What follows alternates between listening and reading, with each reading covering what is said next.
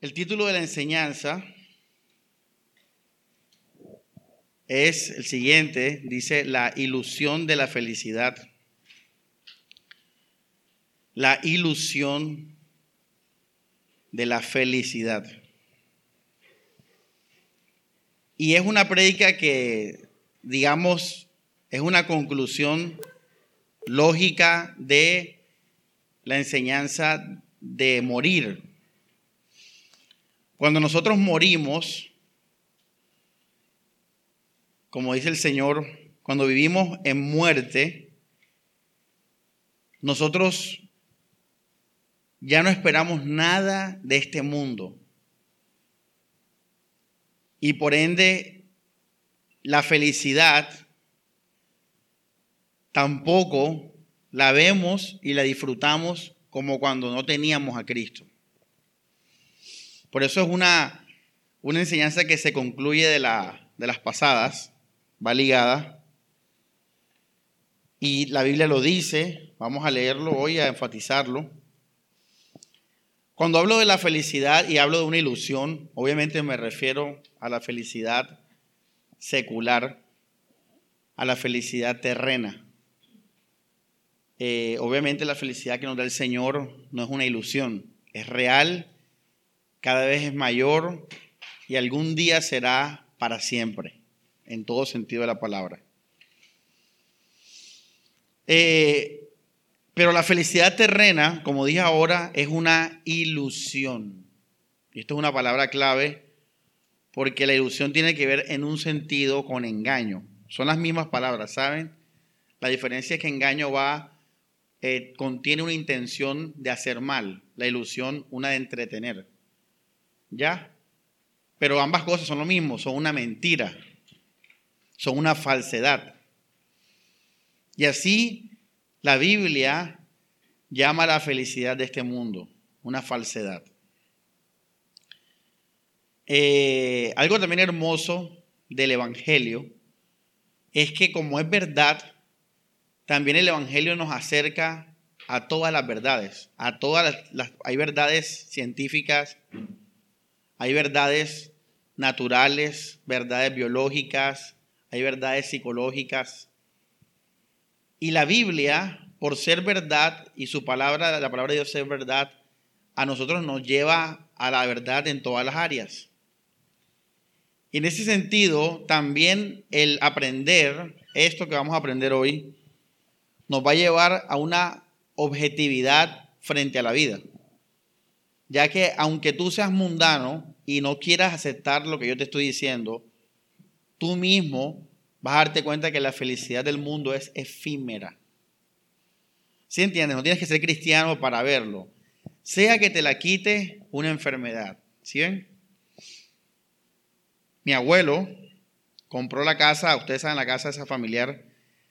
En esa época eso era una casa estrato alto. Estamos hablando a comienzos de los años 70, en el Prado. Mi abuelo compró una casa, digamos, de la sociedad. Los vecinos de de mis de mi papá y mi tío, eran los char. Eran todos esos políticos que usted oye de dinero, eran los vecinos de mi papá y de mi tío Rafael. Y ellos jugaban con ellos. O sea, mi abuelo logró llevar a su familia a clase alta, de media alta. Eh, y recién mudado, y me cuenta mi tío y mi papá también me contaba que mi abuelo todos los días, ustedes los que conocen la casa grande, ustedes saben que es grande, se caminaba toda la casa viéndola, viéndola.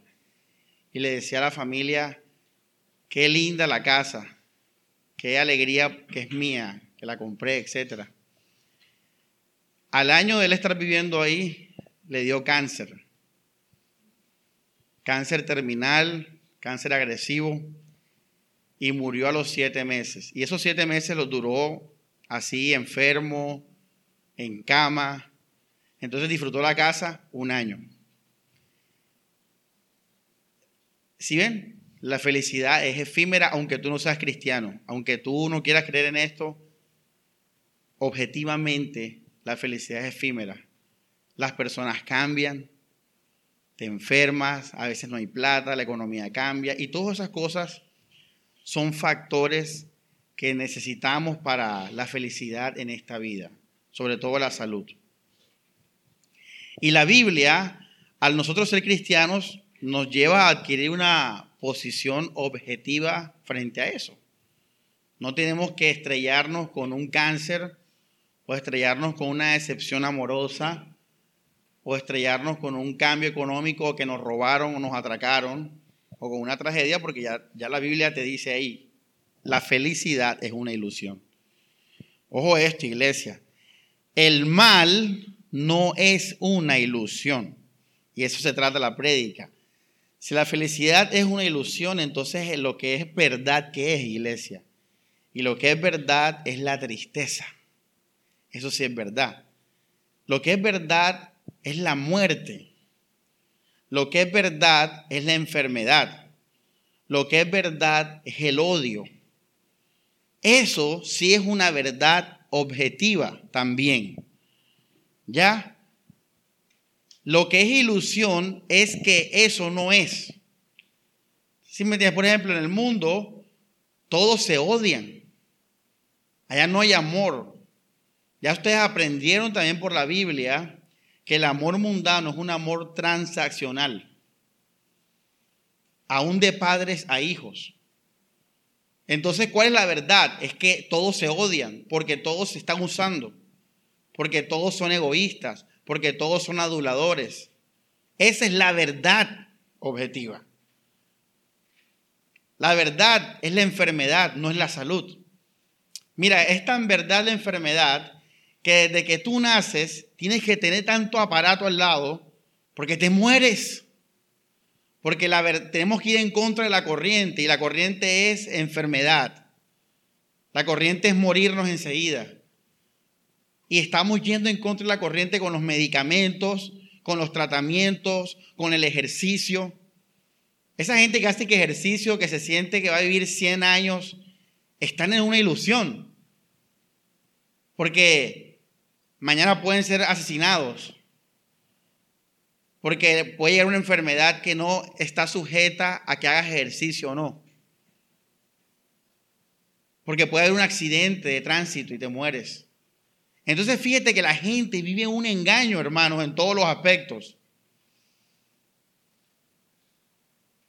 Ojo lo que estoy diciendo, que hasta ahora es una verdad, hermanos, real que naturalmente queremos ignorar, porque queremos ser felices.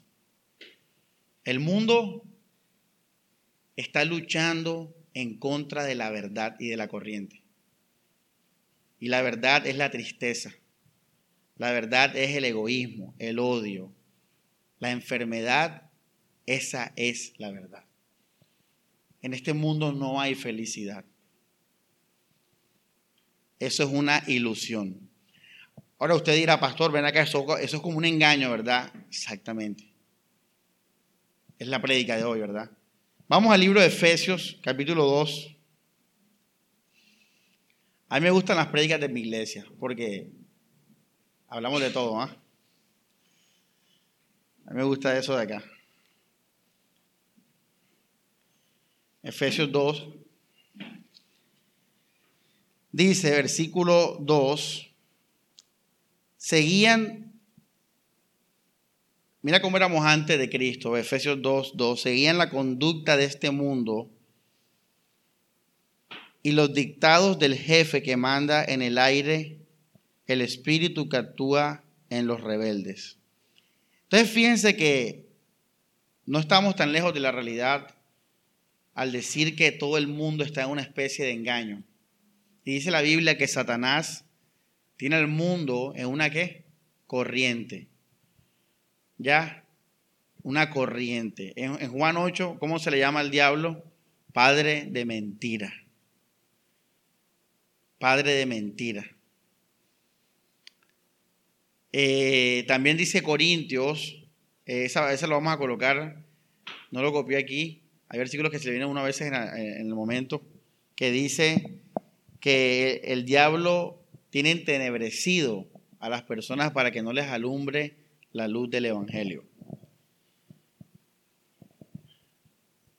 Entonces, iglesia, estamos un engaño con el padre de la mentira. Y el engaño es, somos felices. El engaño es, hay salud. El engaño es, hay vida. El engaño es, hay alegría. Eso es el engaño. Esa es la mentira más grande que hay. Ahora, fíjense que con base a esa mentira que vamos a justificar más bíblicamente, ya lo hicimos, pero vamos a justificarlo más, la gente no viene a Cristo. ¿Ya? ¿Se acuerdan que Jesús dice por ahí, toma tu cruz y sígueme? Y dice, aborrece tu vida. Y dice, el que ama la vida la perderá. Bueno, hoy, ahora te voy a dar una llave que te va a abrir la puerta a un secreto. Cuando Jesús nos está diciendo eso, lo que está diciéndonos verdaderamente es, muere a la falsa felicidad. Deja la falsa felicidad.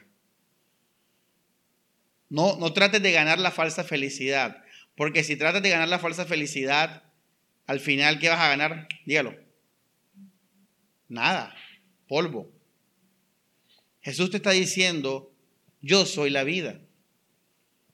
Yo soy la, la, vida de los hombres. Juan capítulo 1. Yo soy la luz de los hombres. Yo vine a traer vida y vida en abundancia. Jesús te está diciendo, yo sí te puedo dar y llevar a la verdadera felicidad. ¿Se acuerdan de esa prédica en Mateo 5, las bienaventuranzas? ¿Quién dijo esa prédica? Jesús lo dijo. ¿Qué significa bienaventuranza? Significa gente muy contenta, muy feliz, muy alegre. Entonces, hermanos, el problema es que los cristianos son engañados también por esto y vuelven atrás por este engaño, esta mentira. La mentira de que van a ser más felices si hacen la vida según ellos, si cumplen sus deseos y sus sueños. Ese es el engaño. Porque ya vimos ahora que no hay felicidad en este mundo. Ese es el engaño. Eh, esto es tremendo, esto es una tremenda verdad porque es, absoluta y nos va a llevar a vivir como, como personas espirituales. Vamos a sentar un poco más de base bíblica, vamos a Apocalipsis 20, 5 al 6. Y fíjense el contraste entre el mundo viejo y el mundo nuevo. Fíjate, para que vean que no les estoy mintiendo. Dice Apocalipsis 26. Dichoso, ¿qué significa dichoso? Feliz. O sea, lo está diciendo la Biblia. Dice, y santo el que tome parte en la resurrección primera. Fíjate lo que, esto ya lo hemos visto a través de las prédicas, o sea, lo que Jesús llama a una persona contenta. ¿Qué, ¿Qué es una persona dichosa para Jesús? Los que oyen y guardan qué? La palabra de Dios. Los que sus nombres están escritos qué? en el libro de la vida. Ojo iglesia, ya Jesús nos ha dicho lo que él piensa. Aquí lo repite y dice, fíjense esto iglesia, feliz aquel que tome parte en la resurrección primera. Pero vamos a ser más, más específicos. Dice, feliz el que se muera como un cristiano que aborrece su vida. Feliz el que se muera como alguien que murió al yo, que cargó su cruz, el que se muera. Ahora mismo Liz no puede ser feliz. Es imposible. Daniel no puede ser feliz. Si Daniel es feliz ahora, estamos contradiciendo la Biblia. La Biblia no te llama a ti dichoso acá por este mundo. No, ahorita lo voy a aclarar. Tal vez ahora mismo te dices, pero pastor, cálmate. Ahora te lo voy a aclarar. Hay que ir cada vez más profundo. Yo se los dije, no se engañen, ustedes no son felices ahora que son cristianos. Al contrario, muchos de ustedes su vida es peor. Andan más solos, más pelados, ¿ah? más enfermos. No te engañen, no digas mentira. Ya, el evangelio falso quiere pintarnos la idea de que siendo cristianos la vida va a mejorar. O sea, ahora después de esta prédica, eso es un tremendo prédica engañosa. La vida no va a mejorar. La vida no puede mejorar porque la vida en esta tierra está maldita. Está en maldición. ¿Ya? Por eso la Biblia llama dichoso al que se murió.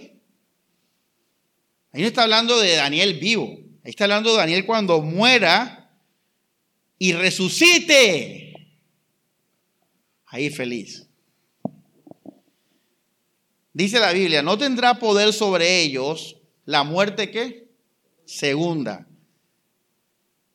sino que serán sacerdotes de Dios y de Cristo y reinarán con él mil años. Eso es una persona feliz. Pero te hago una pregunta, si la persona feliz es feliz cuando resucita, ¿cómo era cuando estaba en vida terrenalmente hablando? La palabra es, era infeliz. Era un pobre diablo, como dicen por ahí. Es más, Pablo lo dice de una manera, él dice, si lo pones ahí, José dice, si no hay resurrección de los muertos, somos los más que... Ahí está la clave. ¿Cómo somos nosotros en la vida, en la tierra? Dignos de lástima. A mí me encanta cuando la gente piensa de Samuel eso. La gente, muchos pastores que yo andaba con ellos y, y ajá, lo que sea que pasó, y dice, ay, me da lástima Samuel, me han dicho. Pobre Samuel, excelente, voy bien, porque en verdad estoy en la verdad objetiva, porque en la verdad objetiva estoy ajustado con, no con la ilusión del mundo, de éxito, de, felicidad. Esa es una ilusión. La verdad es que sí, soy digno de lástima en esta vida.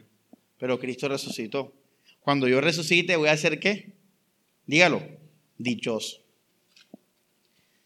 Fíjate lo que es lo que es la verdad de Dios, de Dios. No tenemos que leer budismo ni nada de esas cosas para llegar a estas verdades que la Biblia nos dice. Ahí hay gente que llega a esto también de una, de una manera, pero sin vida. Qué feo llegar a esto sin vida. ¿ah? Yo le decía a María ahora, ahorita lo vamos a ver, que yo disfruto mucho la música, es, mi carrera aparte del Evangelio, pero yo le decía a Mari que si no fuera por Cristo, uff, qué vacío, hermano, qué vacío, porque sientes, la, hay gente que percibe eso, que percibe la ilusión de la felicidad. ¿Y sabes qué hacen esas personas? Son los drogadictos, son los que se suicidan, son los que se andan tomando alcohol para escapar de la realidad. ¿Ya? Entonces, hay gente que llega a esto pero sin esperanza. Mundanos, filósofos. Y es verdad, por eso los filósofos llegan a la verdad en muchos aspectos, porque tiran cabeza. Pero qué bueno llegar a esto y tener vida. Él le decía a Mari, qué bueno poder disfrutar la música y después sentirme el, sentir el vacío de la vida, pero ver enseguida que Cristo me agarra y me llena de esperanza. Y, ah, sí. Ahí sí la vida es diferente. Entonces, hermanos, la realidad, el contraste con la vida vieja y la vida nueva es de tristeza y felicidad. Vamos a leer más versículos. Capítulo 21, verso 1, y miren el énfasis que hace la Biblia acá. Por eso nuestros hermanos de la iglesia primitiva eran unos hermanos muy poderosos en la fe, porque ellos estaban llenos de todo esto. Dice, vi un cielo nuevo y una tierra nueva. ¿Qué vio, qué vio Juan? Un cielo, ojo, ¿qué? Nuevo. No está viendo el cielo de Colombia, el cielo de Estados Unidos, el cielo europeo. Yo por eso no, no me da mucha flojera viajar por eso, hermano, porque si uno está enfocado en lo que es el cielo nuevo, uno dice, ¿para qué voy a buscar un cielo viejo y gastarme un poco de plata ahí? Mejor me veo el video en 4K en YouTube. Pongo ahí París 4K, caminata, ya. Y ya. Este, si me invitan yo voy. Yo siempre digo, si me invitan yo siempre voy a los paseos, pero de yo ir solo es difícil. Vamos a ver. Eh, hermano, cálmese. Lea, lea. La gente sí corre cuando lee, cálmense. ¿Cielo qué? Y si Dios te dice eso, es porque lo que viene a continuación no tiene nada que ver con el viejo. Con esta vida que tanto amas, mi hermano, que tanto te ha hecho llorar, que tanto nos ha hecho hacer locuras. Dice, vi un cielo nuevo y una tierra nueva. El primer cielo y la primera tierra habían desaparecido. Eso no es una ilusión, esa es la verdad. Esto va a desaparecer. Dice, el mar ya no existe. Vi la ciudad santa, la nueva Jerusalén, bajando del cielo de Dios, preparada como novia que se arregla para el novio. Oí una voz potente que salía del trono. Mira la morada de Dios entre los hombres. Habitará con ellos. Ellos serán su pueblo y Dios mismo estará con ellos. Y mira lo que viene ahora. Les secará las lágrimas de los ojos. Ya no habrá muerte ni pena ni llanto, ni dolor. Todo lo antiguo ha pasado. Si la Biblia te dice, hermanos, que en el cielo van a secar tus lágrimas, no va a haber muerte ni dolor, que son palabras que hacen, que abarcan todas las penas de este mundo. Entonces, ¿qué es este mundo entonces, iglesia? Lágrimas, pena y dolor. Mira, aunque tú estés bien y tu familia esté bien, si tú eres una persona amorosa, tú vas a estar mal por todas las demás personas del mundo. Uno no puede ser feliz acá si tú amas a la gente. Porque aunque tú estés bien y veas por las noticias las injusticias en otros países, veas a las pobres en las calles caminando, tú vas a estar triste. Así que no hay escapatoria para la realidad de esta vida.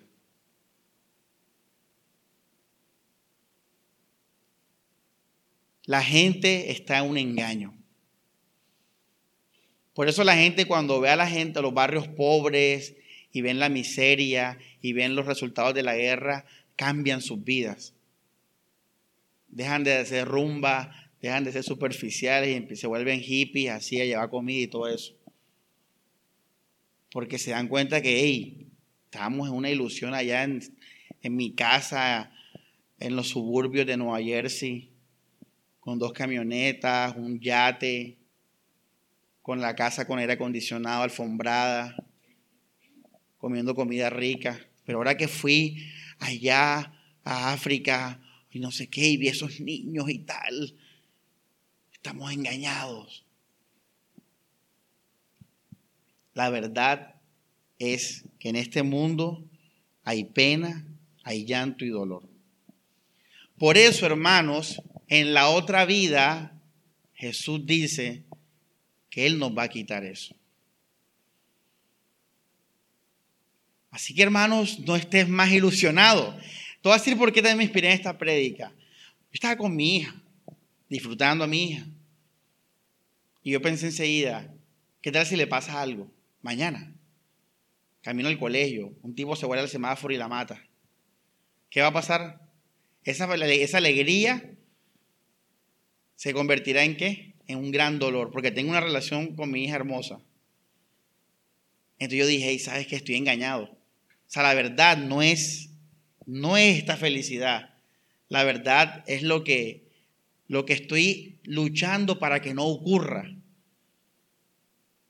a través de medicamentos, a través de semáforos, a través de normas y reglas. La verdad es que esto es efímero. Por eso estamos como tan protegidos y con tanta cosa. Porque como les dije al comienzo, la corriente es, no hay felicidad en esta vida. Y adivina qué pasó en mi corazón enseguida. Tiró para dónde?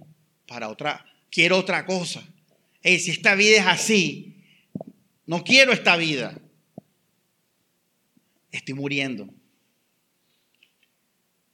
Y entonces viene Cristo y nos da esperanza. Y ahí viene la palabra esperanza. Porque repito, el mundano que llega a esta conclusión se suicida, quiere acabar con esta pesadilla. Y, por ejemplo, vienen los, estos filósofos del siglo XX siglo XIX, Nietzsche, Schopenhauer, Albert Camus, Léase la filosofía de esos hombres para que vea. Muy bíblicas. O sea, muy realistas al respecto de la vida. ¿Y cómo se llama esa, esa filosofía? Pesimistas, existencialistas.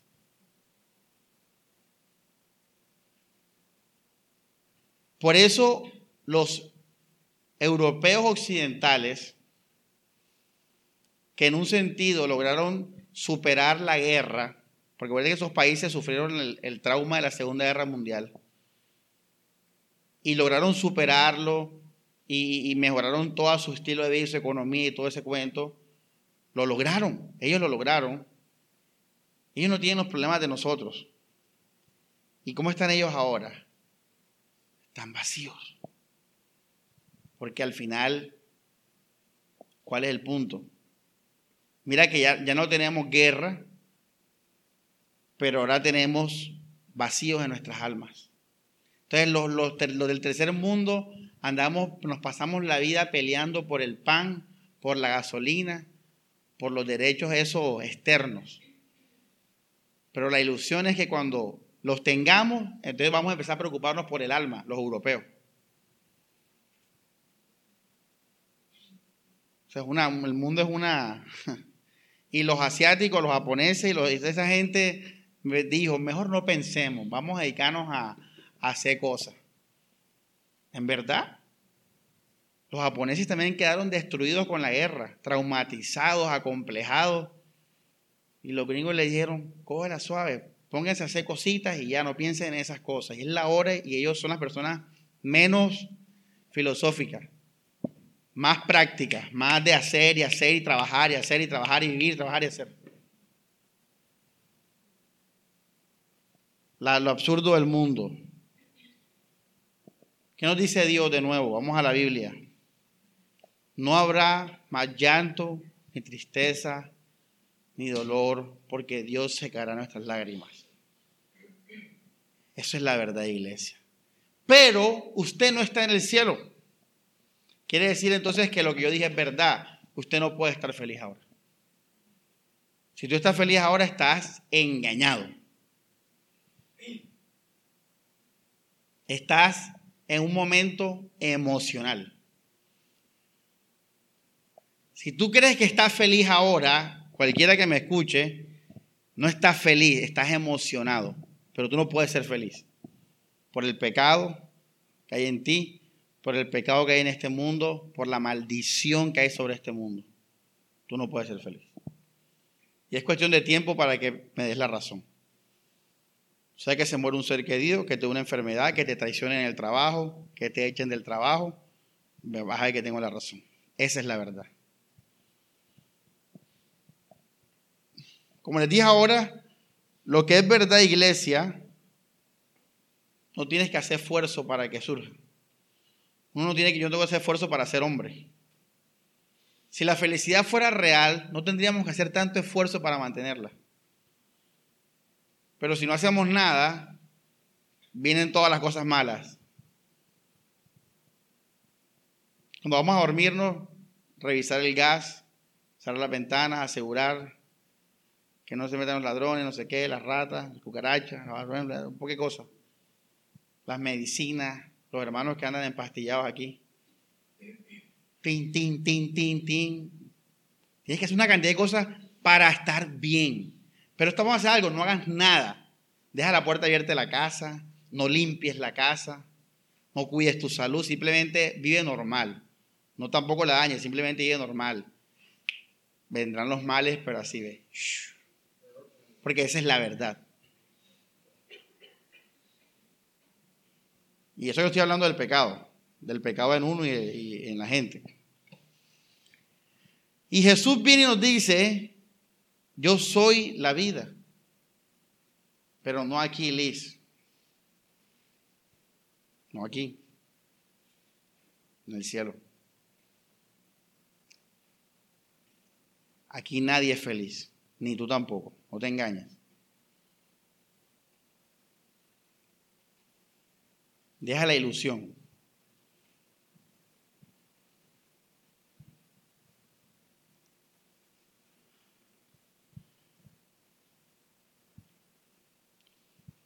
Vamos a Eclesiastés. Miren la Biblia qué hermosa es. No estamos hablando aquí paja ni nada de eso, es lo que dice la Biblia. Vamos a Eclesiastés capítulo 7. Así que el hermano, el hermano que esté en, más situaciones, digamos, malas, es un hermano que tiene, digamos, más posibilidad de ser objetivo y estar en la verdad. ¿Ya? Entre más alegres tú estés, más engañado y desenfocado puedes estar. Por eso es que la Biblia dice que es más difícil que los que ricos entren al reino de los cielos. Está hablando de gente de plata, está hablando de gente que logra sus sueños, gente que, que logra disfrutar de la vida. Eso es el rico ahí. Más difícil. Bueno, vamos a Eclesiastés. Eh,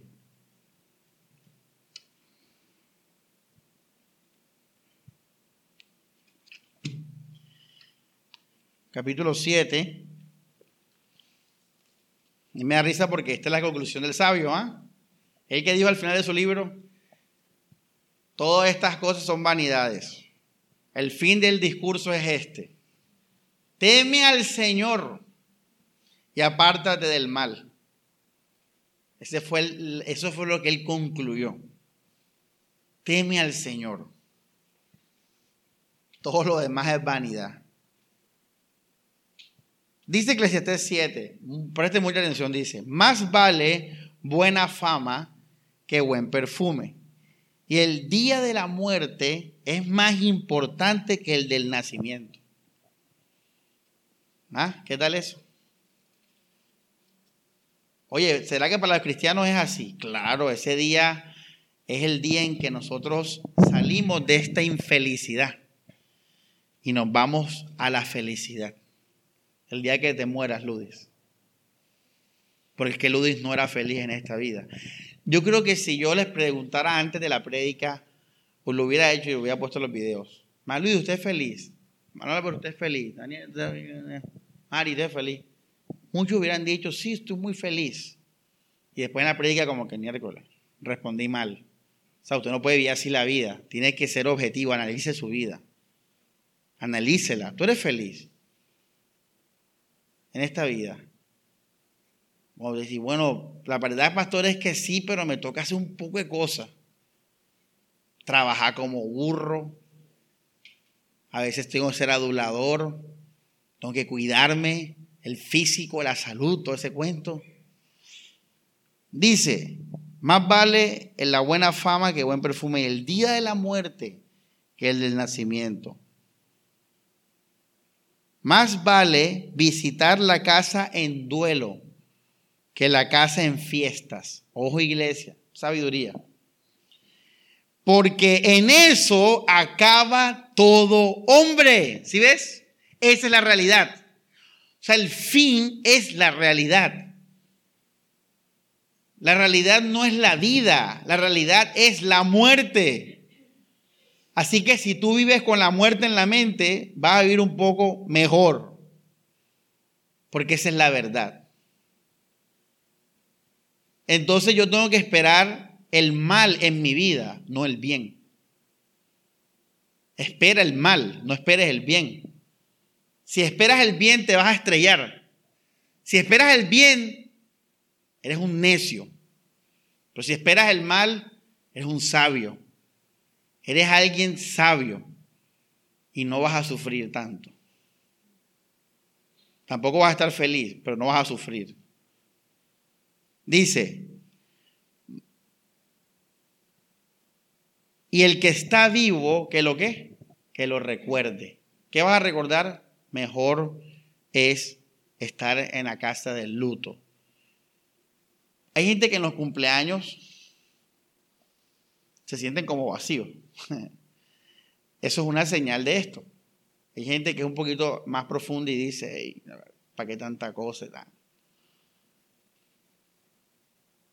Bueno, están un poquito calientes a. Que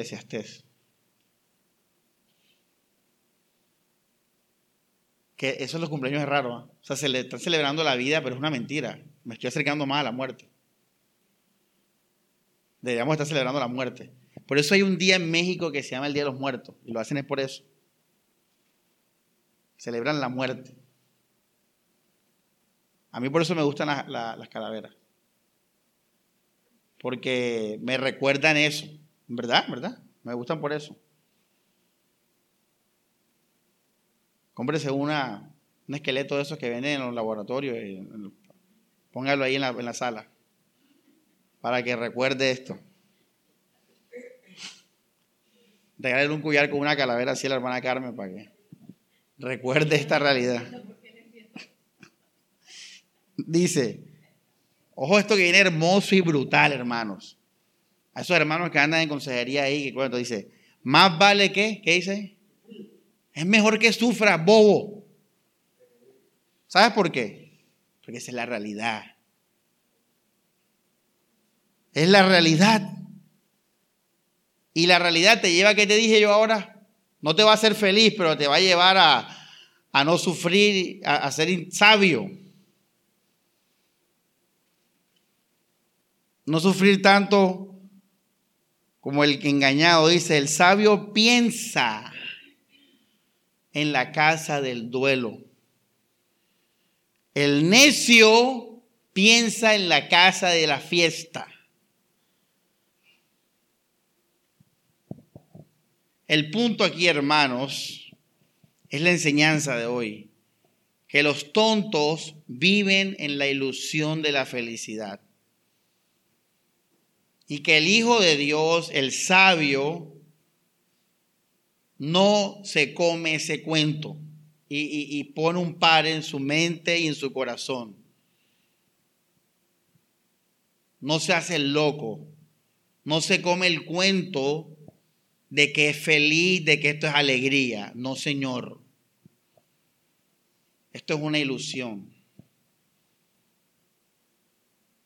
Cuando yo, cuando yo disfruto de mi hija, estamos jugando y saltando y riéndonos, yo en la mente estoy diciendo, esto es una ilusión. Esto es falso. Esto es una película literalmente. Esto es ilusión. Por eso Jesús decía lo que decía.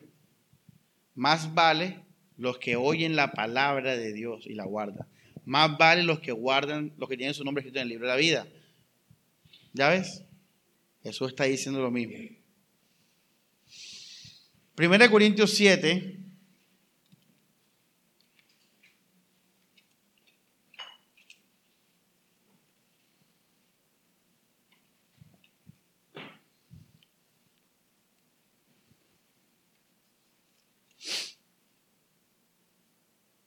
Versículo 29 dice, en una palabra, hermanos, queda poco tiempo. En adelante, los que tengan mujer vivan como si no la tuvieran. Los que lloran como si no que lloraran. Los que se alegran como si no se alegraran.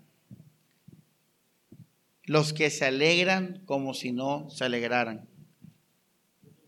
Los que compran como si no poseyeran los que usan del mundo como si no disfrutaran. Porque la apariencia de este mundo es qué? Así es. Esto es mentira. Entonces, hermanos, tenemos que enfocarnos y tenemos que ser sabios.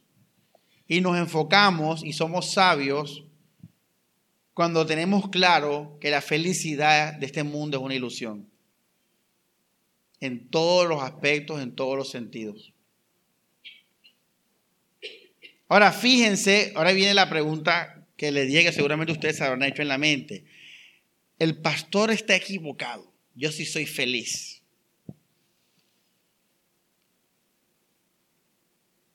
No lo eres. Sí lo soy. No lo eres. Tienes que comprar, tienes que endeudarte, tienes que ser lambón, adulador.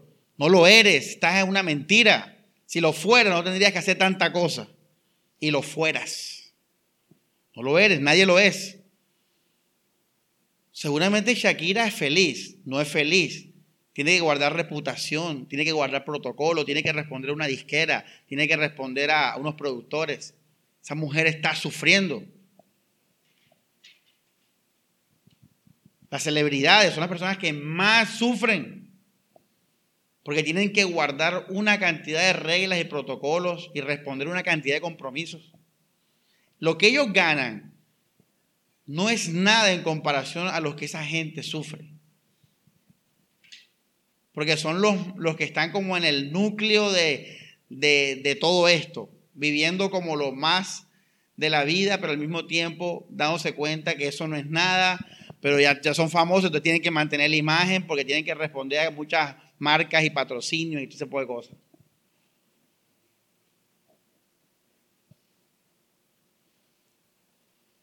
¿Soy feliz, pastor? No lo eres.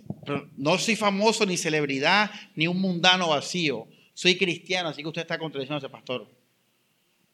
No lo eres tampoco. Aunque sea cristiano, no lo eres. Si le pregunto a cualquiera de ustedes, ¿ustedes han sufrido en esta semana? Sí, pastor, la verdad es que me peleé con mi esposo, me decepcionó, estoy molesta con él ya, no eres feliz. Sí, pastor, porque no tuve para comer esta semana, no eres feliz. Pastor, es que tengo que ir al médico porque ando con unos dolores, no eres feliz. No eres feliz, nadie es feliz. ¿Sí es que no eres feliz? No tienes plata, te decepcionan tus seres queridos, andas enfermo, no lo eres, si es que no lo eres. Estás engañado, estás yendo en contra de la corriente. ¿Ah? Entonces, pastor, ¿y el gozo del Espíritu? Ahí está. El Espíritu. Y del Espíritu significa el gozo de la muerte. Qué buen nombre, ¿eh? El gozo de la muerte. Póngalo ahí en la portada de Facebook. El gozo de la muerte. Sí, el gozo de los muertos. El gozo de los muertos. ¿Cuál es el gozo de los muertos? Vamos a Romanos 12, 11. Ese es el gozo de los muertos. ¿Qué dice?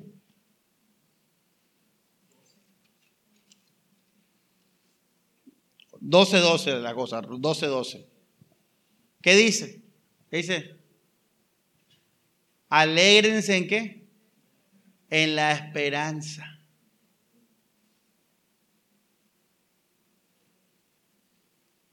¿En qué nos alegramos? Pastor, yo soy feliz. Sí lo eres, mi hermano. Pero ¿por qué lo eres? Porque espero estar en la nueva Jerusalén. Porque espero estar cuando Dios me seque las lágrimas. La hermana Carmen, es feliz ahora, pero no porque sea feliz ahora, pero es feliz ahora. Pastor, ahora sí me confundió. Es que es así. Ella no es feliz, no puede ser feliz, porque está en este mundo.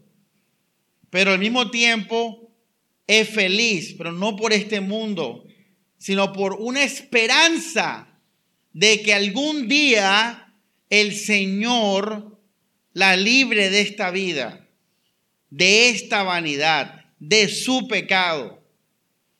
Y esa esperanza le da una alegría, lo que significa que ella no es feliz. Porque si fuera feliz, ella no necesitara esperanza. Como dice Pablo, la esperanza que se ve no es esperanza, Ustedes no sé qué rayos andan predicando ahí los evangélicos a la gente con las cosas esas materiales. Eso no es esperanza. Esperanza no se ve. Está hablando de la eternidad con Cristo. Pablo esperaba a Jesús en los cielos. Por eso Pablo dijo todo lo que dijo y murió a lo que murió y predicaba el Evangelio y porque él creía en todo eso.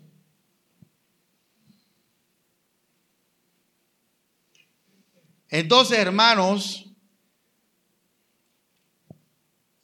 la naturaleza del gozo cristiano es un gozo de esperanza. Entonces yo sí soy feliz, pero lo soy porque no lo soy. Soy feliz porque no soy feliz. Pero ojo, recuerden los, los, los, mundanos. Los mundanos pueden experimentar esto, pero no por la esperanza del cielo, sino por, lo, por el mismo mundo. No son felices porque no tienen las cosas que quieren de este mundo. Y tienen esperanza de, que, de tenerlas y alcanzan una felicidad de esperanza. Pero esa felicidad de esperanza es qué? Vacía. Porque al final, mm, eh, aunque lo tuvieran, es vacía.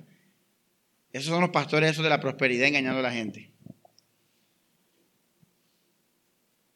¿Ya viste, hermana Ludis? ¿Lo entendieron? José. Nosotros, los creyentes, no somos felices tampoco, porque ahí estamos igual que los mundanos, nadie es feliz, está bien, lo aceptamos. Pero, por no ser feliz, yo tengo una esperanza en mi corazón, espero en el Señor.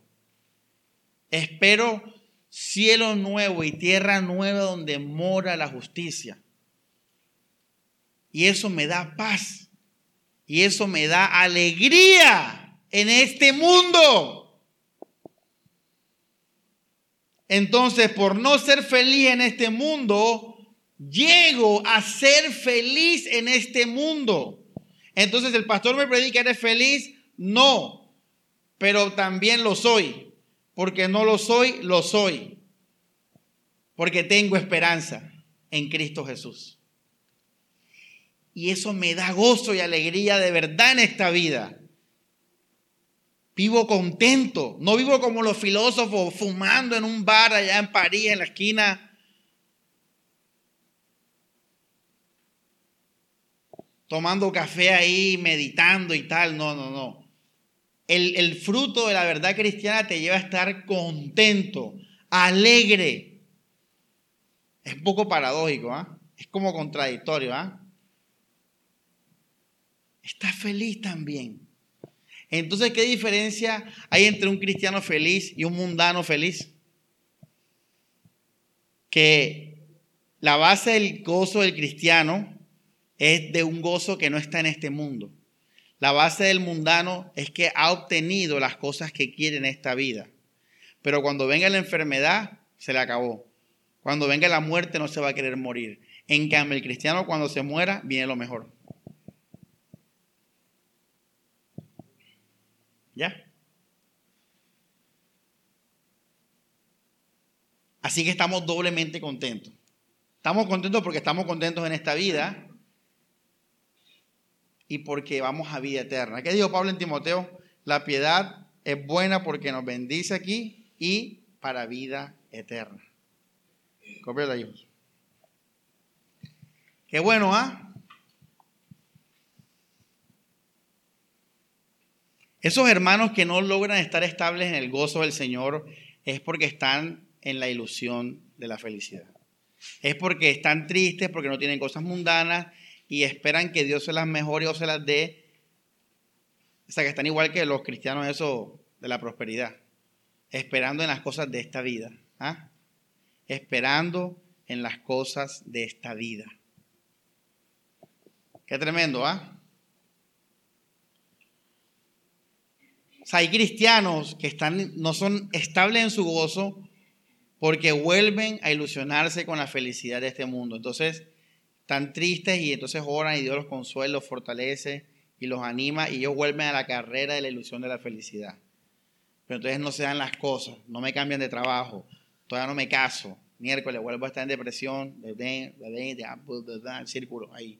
No saben, porque están en el mundo todavía, en su corazón. Pero yo lo compartía con una hermana, si tú mueres, como dice Jesús a eso, acepta la realidad objetiva, que es objetiva, y tienes esperanza en Cristo, vas a estar contento, hermano, todos los días. Y nada te va a quitar ese gozo. Es que literalmente, ¿qué, te puede quitar el gozo de Jesús? Nada. Porque no te lo da el mundo, no te lo puede quitar el mundo, no te lo, no te lo dio la salud, no te lo dio el dinero, no te lo dio tu esposo, no te lo dio nadie. Vas a estar contento, tú vas a ser poder, hermano. Luz propia. Ahora, lo brutal de esto, de la paradoja, de esto es lo que viene ahora. Y es que una vez que tú estás feliz por no ser feliz, entonces disfrutas del mundo.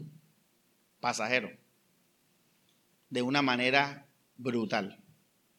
Disfrutas del sexo, disfrutas de la comida, disfrutas las películas, disfrutas las modas, disfrutas la música, la disfrutas como si las amaras. Qué locura, ¿eh? O sea que un creyente firme no es el ahí, como les dije, ni está en la esquina fumando ahí, filosofando ahí, deprimido como los filósofos existencialistas, pesimistas, ni tampoco se va a un desierto a, sembrar zanahoria, eso es un decir, cactus, lo que sea que nazca en el desierto, allá apartarse de la sociedad vacía y sin, y sin propósito, no tampoco, esos son señales que el camino no es el espiritual.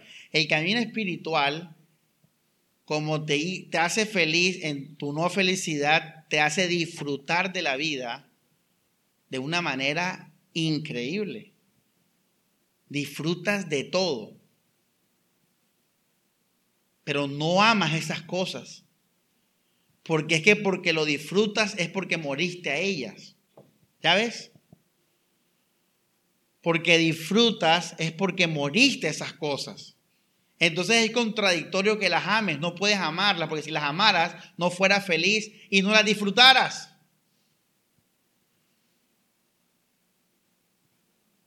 ¿Ya ven? Vamos a leer versículos sobre esto de disfrutar de una manera brutal. Primera de Timoteo 4:3. Dice, estos prohibirán el matrimonio y el consumo de ciertos alimentos, cosas que Dios creó para que los creyentes, ojo esto, para los que, y conocedores de la verdad las tomen qué, agradecidos. Otra versión dice los disfruten. Ah, ahora digo el ojo. ¿Sí ves? sea, el creyente disfruta de aquello que Dios hizo para alegrarnos en el mundo viejo. Pero ¿por qué lo disfruto? Porque soy creyente. Esa es la ecuación. Ahora, fíjense que en Eclesiastés dice eso, tal cual.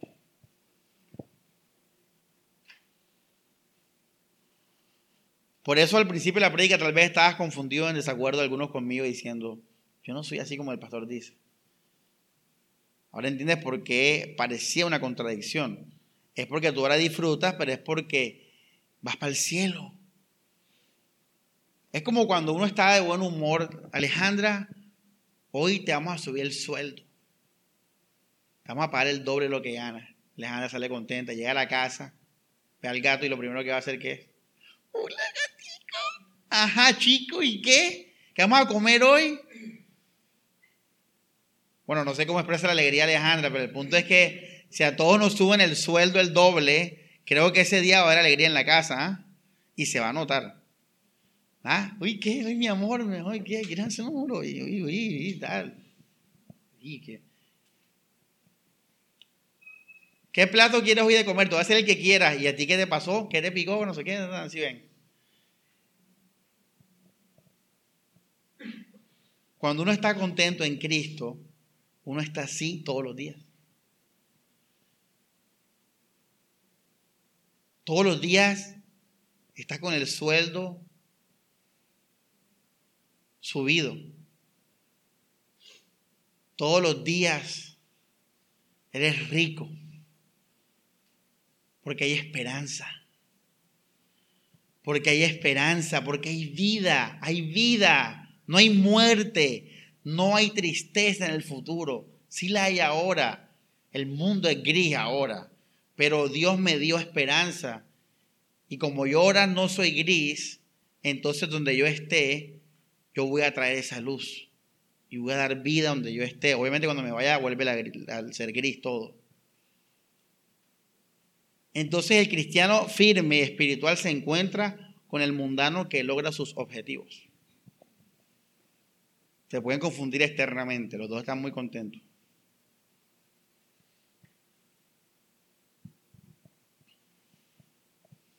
Pero la felicidad del cristiano es una felicidad de libertad.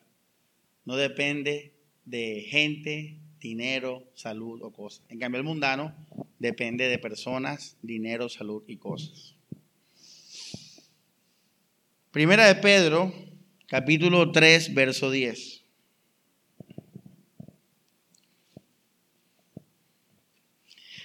Por eso yo estoy contento. ¿Ya saben por qué estoy contento todos los días? Por la esperanza de Cristo, hermanos. Primera de Pedro 3.10 dice, si uno quiere vivir y pasar años felices, guarde su lengua del mal, sus labios de la, de la falsedad, apártese del mal, haga el bien, busque la paz y corra tras ella.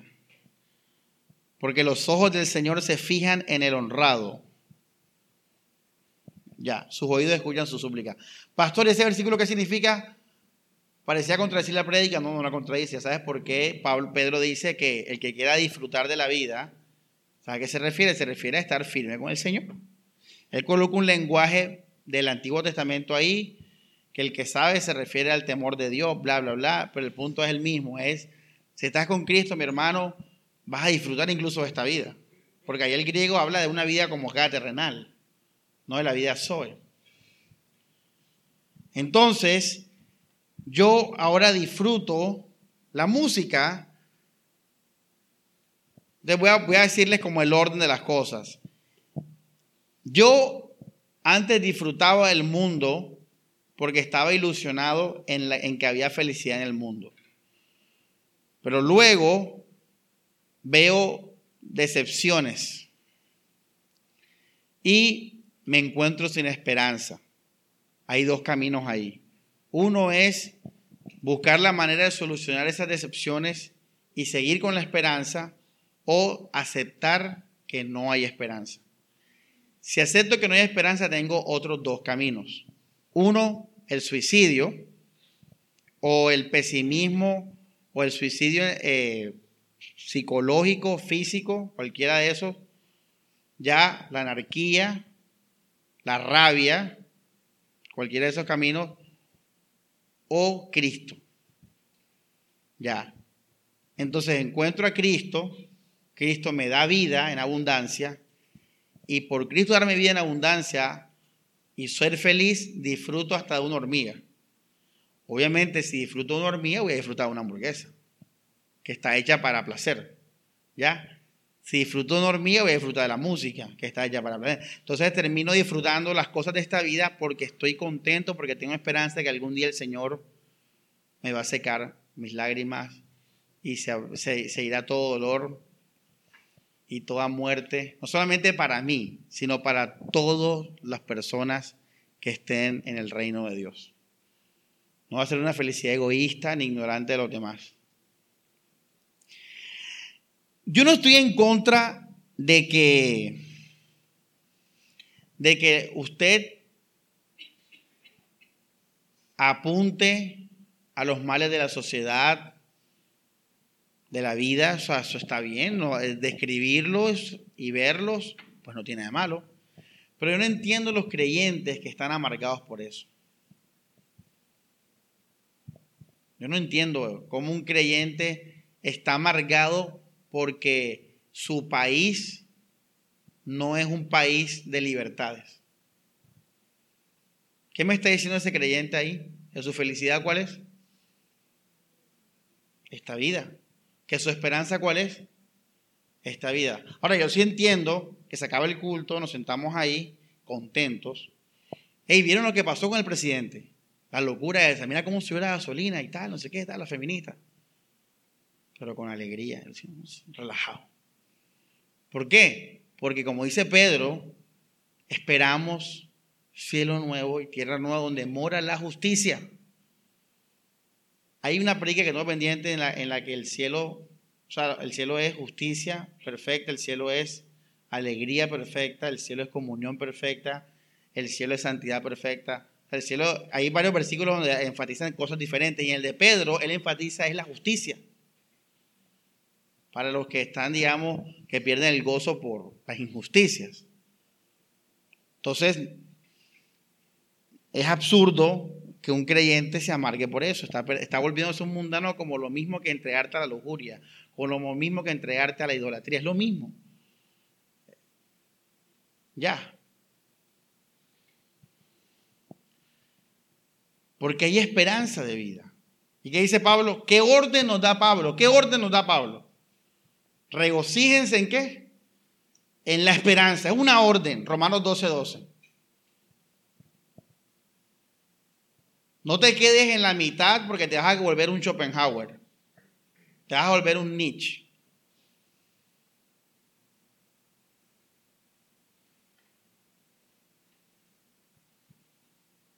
Te vas a volver un Ortega y Gasset.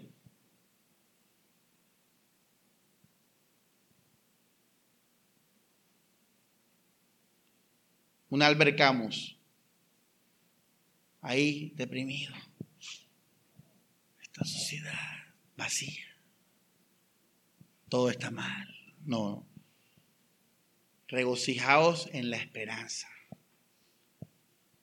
¿Qué dice Filipenses? Regocijaos en el Señor. Otra vez os digo, regocíjense en el Señor. Eso es regocijarse en el Señor.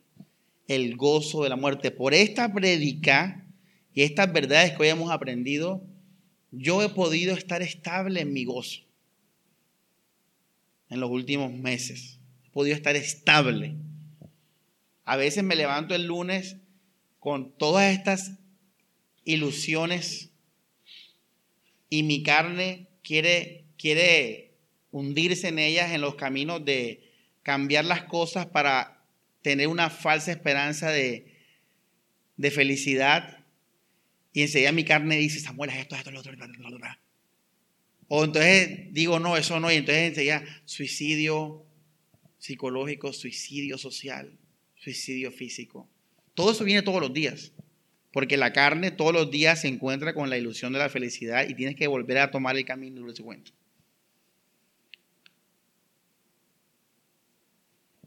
Pero enseguida, yo creo en Dios, yo creí en el Evangelio, yo soy un creyente.